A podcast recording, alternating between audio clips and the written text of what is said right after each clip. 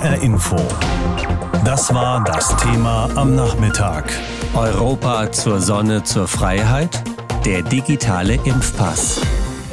So einen Impfpass oder Ausweis zu beschließen, ist das eine, ihn technisch zum Laufen zu bringen, das andere. Da darf dann nichts schiefgehen, denn es geht zum einen um persönliche Daten, zum anderen muss auch gewährleistet sein, dass niemand diesen Ausweis fälschen kann.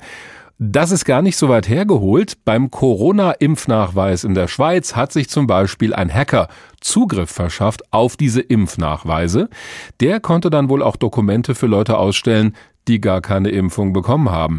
Wie so ein Ausweis in der Europäischen Union aussehen könnte, das weiß Patrick Bellmer. Er ist Redakteur bei Heise Online. Das ist ein Nachrichtenportal, das sich auch intensiv mit dem Thema IT beschäftigt. Auf was kommt es denn an, damit sowas wie in der Schweiz nicht passiert beim europäischen Impfpass? Also in der Schweiz ist es so gewesen, dass die Angreifer auf den Server, auf dem die Datensätze liegen, zugreifen konnten und dort einfach gefälschte Datensätze platziert haben. Das heißt, sie haben für Personen, die gar keine Impfung oder gar kein Testergebnis hatten, einfach ein solches angelegt. Man muss natürlich zusehen, dass genau das nicht passieren kann, indem man ähm, zum Beispiel über Zertifikate spricht, die über einen geheimen Schlüssel angelegt werden. Das heißt, habe ich diesen Schlüssel nicht, kann ich gar kein Zertifikat anlegen. Hm. Oder andersrum, bei der Überprüfung fällt auf, Moment, das ist ein gefälschter Datensatz. Da kann man also durchaus was machen, technisch, dass sowas dann hoffentlich verhindert wird.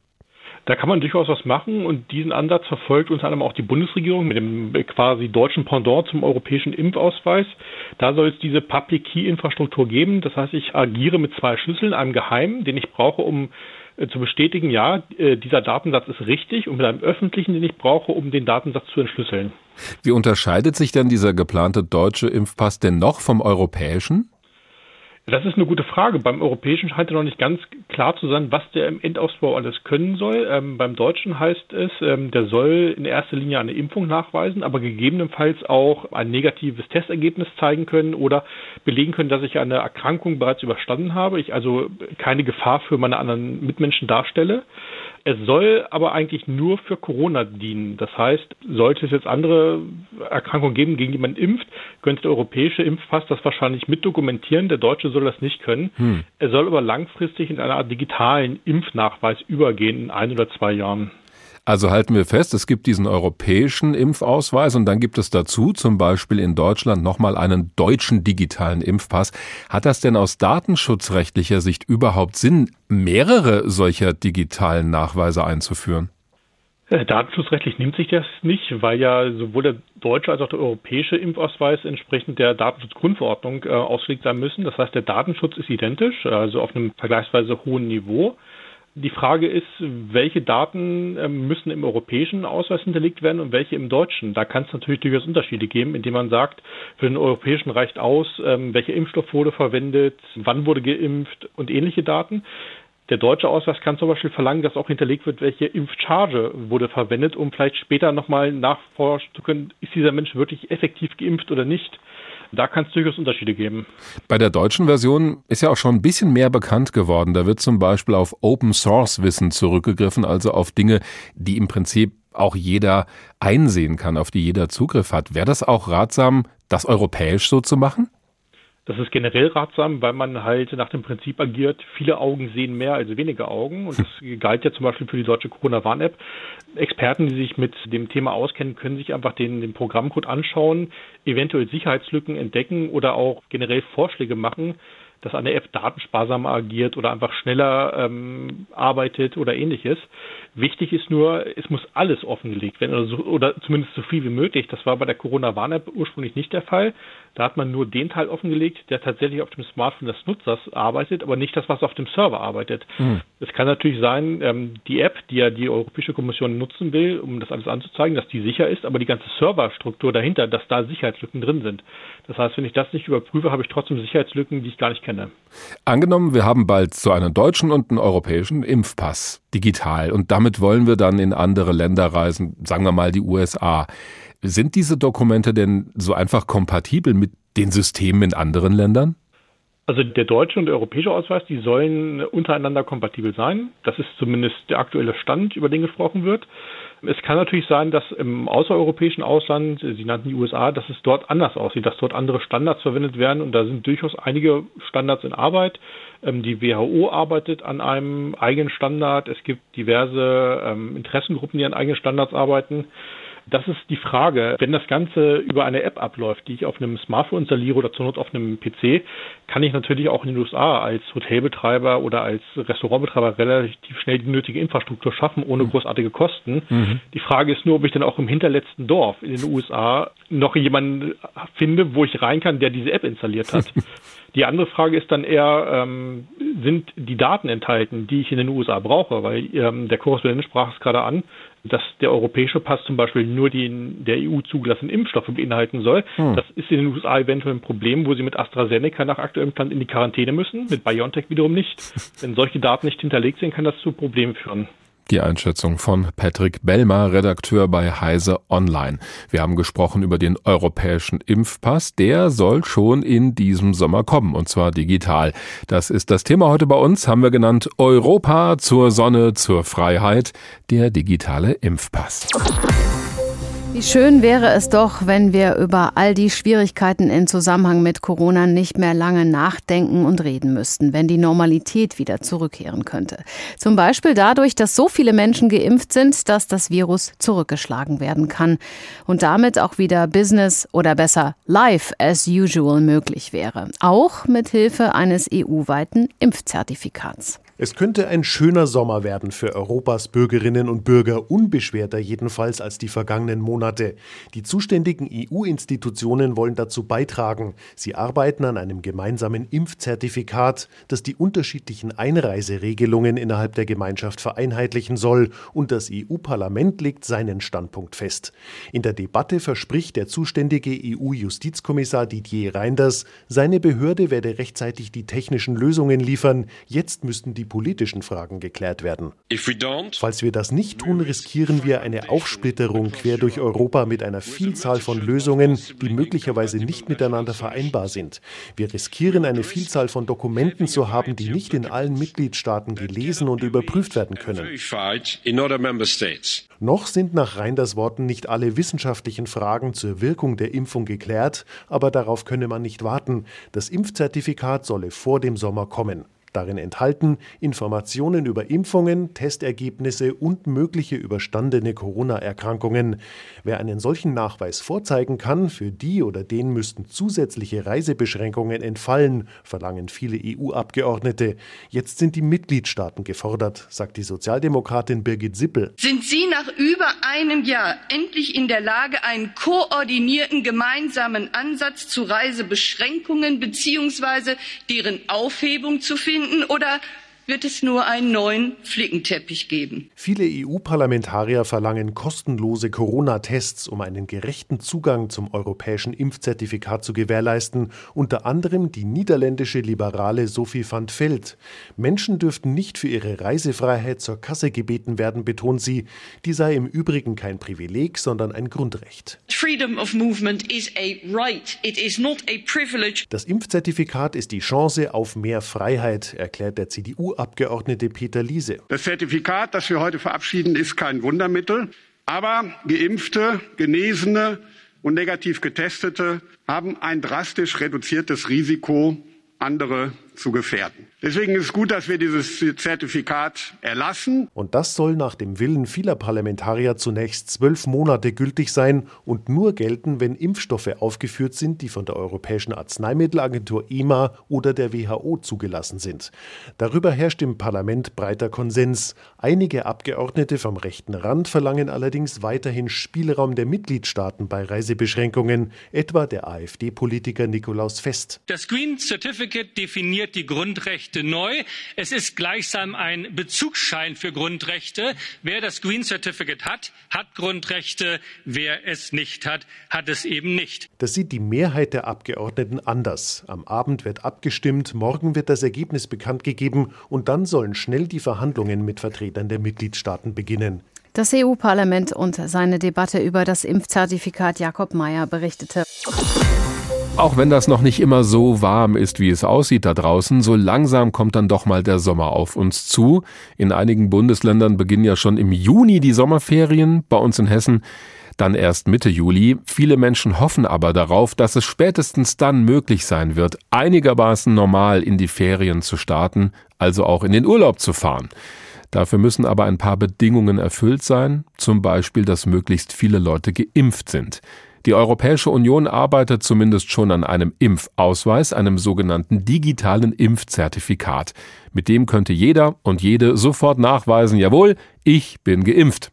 Was das für die Tourismusbranche bedeuten würde, darüber habe ich mit Professor Thorsten Kirstges gesprochen. Er ist Direktor des Instituts für innovative Tourismus und Freizeitwirtschaft an der Jade Hochschule in Wilhelmshaven.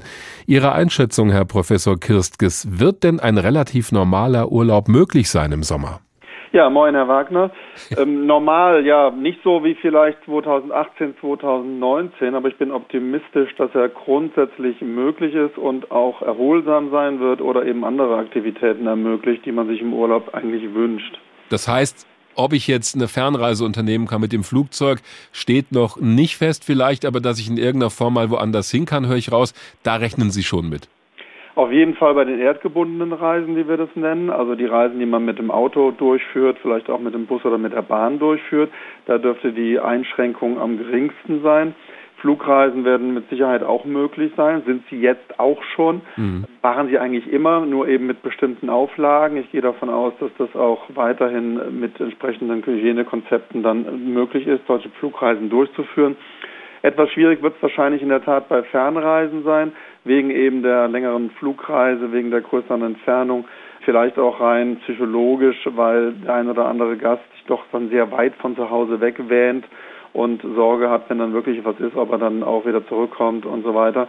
Da allerdings kann man auch beruhigen, weil die deutschen Reiseveranstalter hier natürlich ihrer Sorgfaltspflicht auf jeden Fall nachkommen würden, käme es zu solchen Problemen. Dann bleiben wir mal bei uns in Europa. Da soll ja dieser europäische Impfausweis kommen für uns alle. Halten Sie das für eine gute Idee?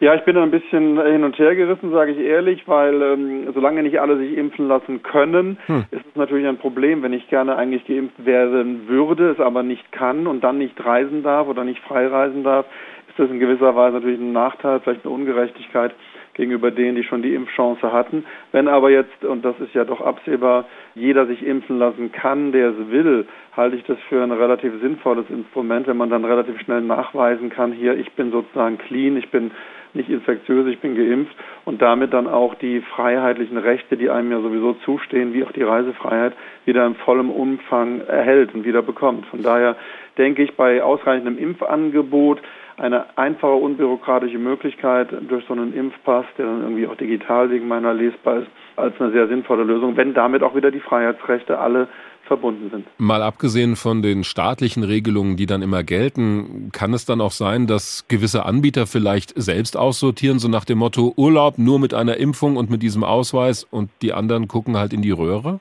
Ja, solche Initiativen gab es bereits, gibt es bereits, dass der ein oder andere Anbieter gesagt hat, ich biete die Reisen oder den Flug oder das Hotel oder die Destination nur für geimpfte Personen an oder dann Genesene. Da geht es ja schon weiter. Was ist mit denen, die genesen sind? Dann mhm. kommen die, die frisch getestet sind. Also solche Konzepte gibt es.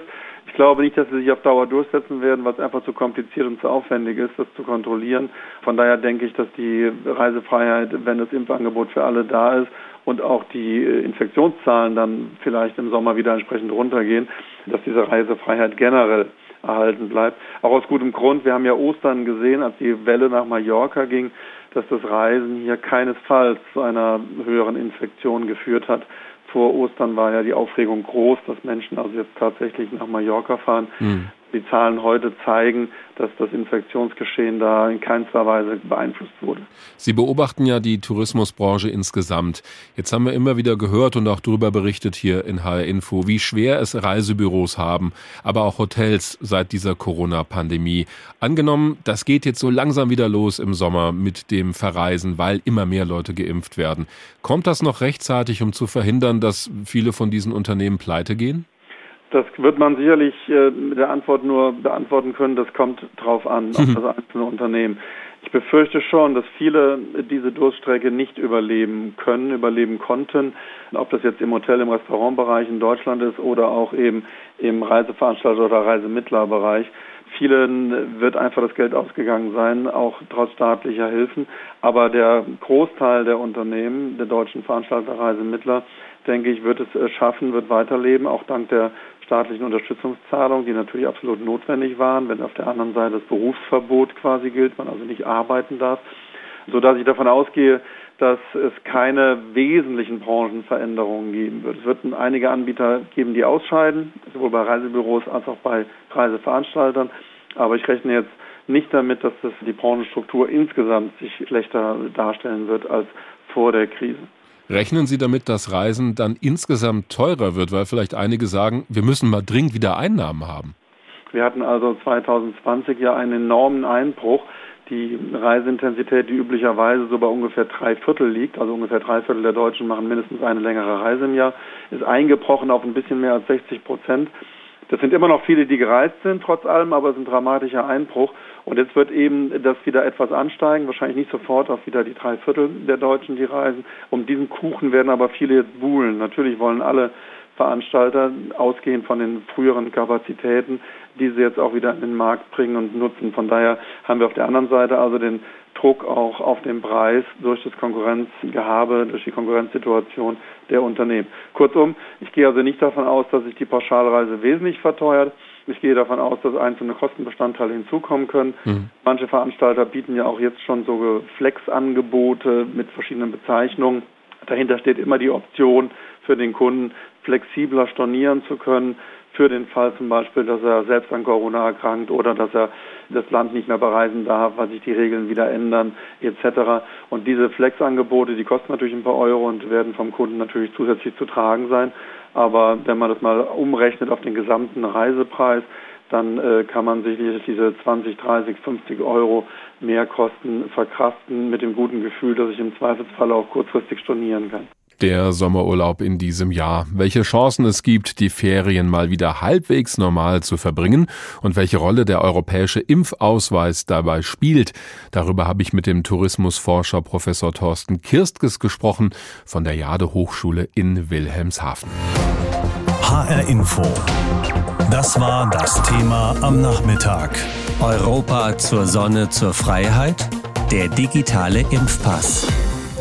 Das EU-Parlament entscheidet also jetzt über das geplante digitale grüne Zertifikat, das das Reisen innerhalb Europas erleichtern und Ende Juni dann eingeführt werden soll. Allerdings müssen EU-Kommission, die 27 Mitgliedstaaten und das Parlament bis dahin noch einiges an Streitpunkten klären. Die Abgeordneten fordern beispielsweise mit dem Zertifikat alle zusätzlichen Regelungen an den Grenzen abzuschaffen. Mit Recht, sagt Matthias Reiche. HR Info. Meinung. Wieder einmal hat Brüssel die Chance, das Vertrauen von über 450 Millionen Menschen zu gewinnen und die wollen keine Dauerdebatten um nationale Zuständigkeiten, sondern Vorschläge für sinnvolle Maßnahmen im Kampf gegen die Pandemie und die damit verbundenen Einschränkungen. So ist eine der wichtigsten Errungenschaften der EU, die Reisefreiheit, seit über einem Jahr de facto nicht mehr existent. Nicht zuerst wegen Corona, sondern vor allem wegen der damit verbundenen, teils radikalen Allein Alleingänge der Mitgliedstaaten. Es gibt unzählige Maßnahmen, die häufig miteinander im Widerspruch stehen und innerhalb der Europäischen Union zu einer chaotischen Situation geführt haben. Das geplante Zertifikat für geimpfte, genesene und getestete soll die Reiseregelungen endlich wieder vereinheitlichen. Das aber kann nicht funktionieren, wenn die Mitgliedstaaten das Zertifikat ignorieren und weiter eigene Beschränkungen erlassen. Derzeit arbeitet die EU an einer Schnittstelle, damit sich die von den Ländern entwickelten Dokumente auch in jedem EU-Land auslesen und auf ihre Echtheit prüfen lassen. Dafür braucht es technische Lösungen, die machen aber nur Sinn, wenn die Mitgliedstaaten endlich auch einen politisch koordinierten Ansatz bei der Aufhebung von Reisebeschränkungen finden und nicht einen neuen Flickenteppich schaffen. Das Zertifikat bescheinigt dem Inhaber, dass er nach allen bisherigen Erkenntnissen niemanden anstecken kann, weil er Corona hatte, getestet oder geimpft wurde. Was soll es da bringen, diesen Reisenden beispielsweise in Deutschland unter Quarantäne zu stellen, nur weil er aus einem Land zurückkehrt, das weiterhin als Risikogebiet gilt? Natürlich muss das digitale grüne Zertifikat immer auch an eine neue Situation angepasst werden, solange zum Beispiel nicht klar ist, wie lange Genesene oder Geimpfte vor einer weiteren Infektion geschützt sind oder welche Virus Mutationen noch auftauchen können. Bewegungsfreiheit und wissenschaftliche Erkenntnisse wohl dosiert miteinander auszugleichen, ist eine der mit dem geplanten Zertifikat verbundenen Herausforderungen.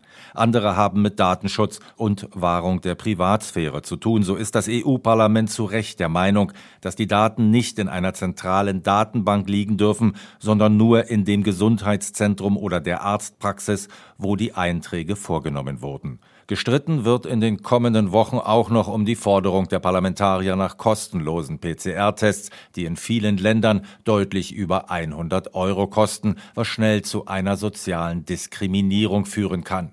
Die größte Herausforderung wird aber sein, bis zum Sommer das von vielen ersehnte Zertifikat einsatzbereit zu haben, das dann ein wenig später vielleicht sogar das Reisen nach Übersee, Afrika oder Asien wieder etwas normalisiert. So die Meinung von unserem Korrespondenten Matthias Reiche. Noch ist der digitale Impfpass bei uns allerdings Zukunftsmusik. Ein Land, das da schon viel weiter ist, ist Israel. Das Land hat sich nicht nur früh viel Impfstoff gesichert, sondern den auch schnell an die Impfwilligen gebracht. Mittlerweile haben über 80 Prozent der Menschen in Israel ihre Spritzen bekommen. Und es gibt auch schon länger einen Impfnachweis. In Tel Aviv lebt und arbeitet unser Israel-Korrespondent Benjamin Hammer und von ihm wollte ich eben wissen, wie dieser Nachweis funktioniert. Das funktioniert in der Regel über eine App und ich habe jetzt gerade mal mein Handy in der Hand, um das auszuprobieren, quasi live.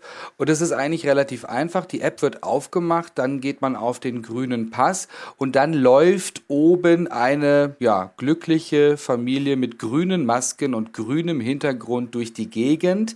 Und unten steht eben, dass ich diesen grünen Pass habe, in meinem Fall bis August 2021. Mal schauen, ob es verlängert wird mit dann meiner Passnummer beziehungsweise bei Israelis mit der Personalausweisnummer. Und diesen grünen Pass auf dem Handy zeigen Israelis oder auch ich dann zum Beispiel an Restaurants vor, wenn man in den Innenbereich von Restaurants möchte oder auch in Fitnesscenter, sonst kommt man nicht rein. So, jetzt habe ich mitgenommen, dass da ein Haufen persönlicher Daten drin sind in dieser App. Wie sieht es denn da mit dem Datenschutz aus? In der Schweiz hat es ja zum Beispiel einen Hackerangriff auf den nationalen Impfnachweis gegeben. Israel steht, was Cyberabwehr angeht, weltweit an der Spitze. Haben sich die Israelis da keine Gedanken gemacht? Haben sie schon. Das Thema ist insgesamt in der israelischen Öffentlichkeit nicht das Hauptthema. Mhm. Ich glaube, das geht auch darum, dass in einer Gesellschaft, die sich permanent bedroht fühlt, auch permanent bedroht ist, das Vertrauen in die Cyberabwehr, in die Geheimdienste und in die Cyberspezialistinnen und Spezialisten groß ist. Aber natürlich sind da sensible Daten in dieser App drin. Es wurde auch viel darüber diskutiert, wie einfach denn so ein grüner Pass gefälscht werden kann.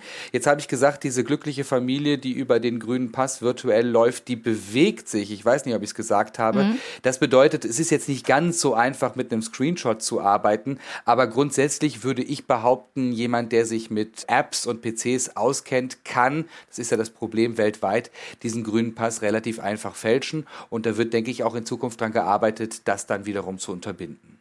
Dann bekommen also Geimpfte Rechte zurück, wenn sie das vorweisen können, Ungeimpfte nicht. Wie finden das die Menschen dann in Israel?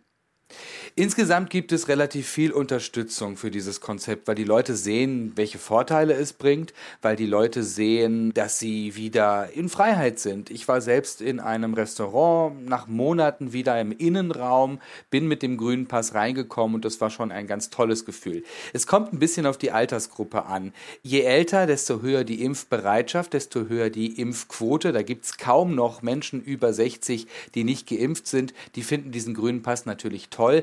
Bei den jüngeren Israelis, so 16 bis 30, da gibt es schon relativ viele Impfskeptiker bzw. Impfgegner und da gibt es schon vereinzelt Stimmen, die sagen, das ist ungerecht, das kommt eigentlich einer Impfpflicht gleich, wenn ihr uns nicht in die Kneipen oder die Fitnessstudios lasst.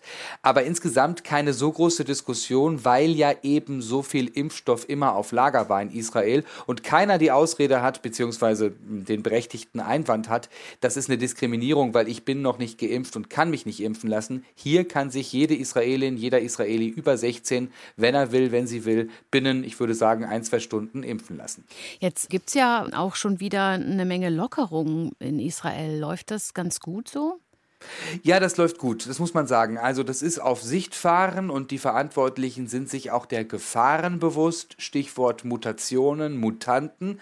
Darauf achten die Verantwortlichen sehr, was passiert mit den Tests der Einreisenden am Flughafen Ben Gurion bei Tel Aviv. Aber insgesamt muss man sagen, jetzt so die letzten sechs Wochen, acht Wochen, relativ viel Risiko, Partys im Freien, mhm. Partys im Inneren, aber die Infektionszahlen gehen runter. Ich glaube, es gibt hier eine Inzidenz von sieben oder elf gerade in Israel.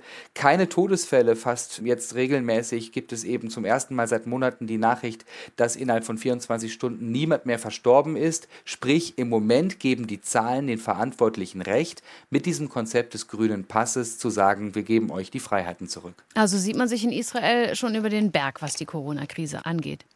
Ich glaube auf der Straße definitiv. Die Menschen wollen das Thema jetzt auch nicht mehr so richtig hören. Das merke ich daran, dass teilweise auch in Innenräumen die Masken nicht mehr so richtig getragen werden. Es funktioniert auch, aber bei den Epidemiologinnen und Epidemiologen, da gibt es eben die Sorge vor der Mutante. Vor allem die große Frage, taucht da noch eine Mutation auf, die dann den Impfstoff aussticht? Dann, und dessen sind sich die Verantwortlichen bewusst, hätte auch Israel wieder ein großes Problem. Also viel Spaß, viel Freiheit, viel Normalität, aber immer noch mit ein bisschen Vorsicht. Sagt unser Korrespondent Benjamin Hammer in Israel, wo man mit der Impfkampagne und einem digitalen Nachweis schon deutlich weiter ist als in der EU und in Deutschland. Europa zur Sonne, zur Freiheit. Der digitale Impfpass, so heißt das Thema heute hier in HR Info. HR Info. Das Thema. Wer es hört, hat mehr zu sagen.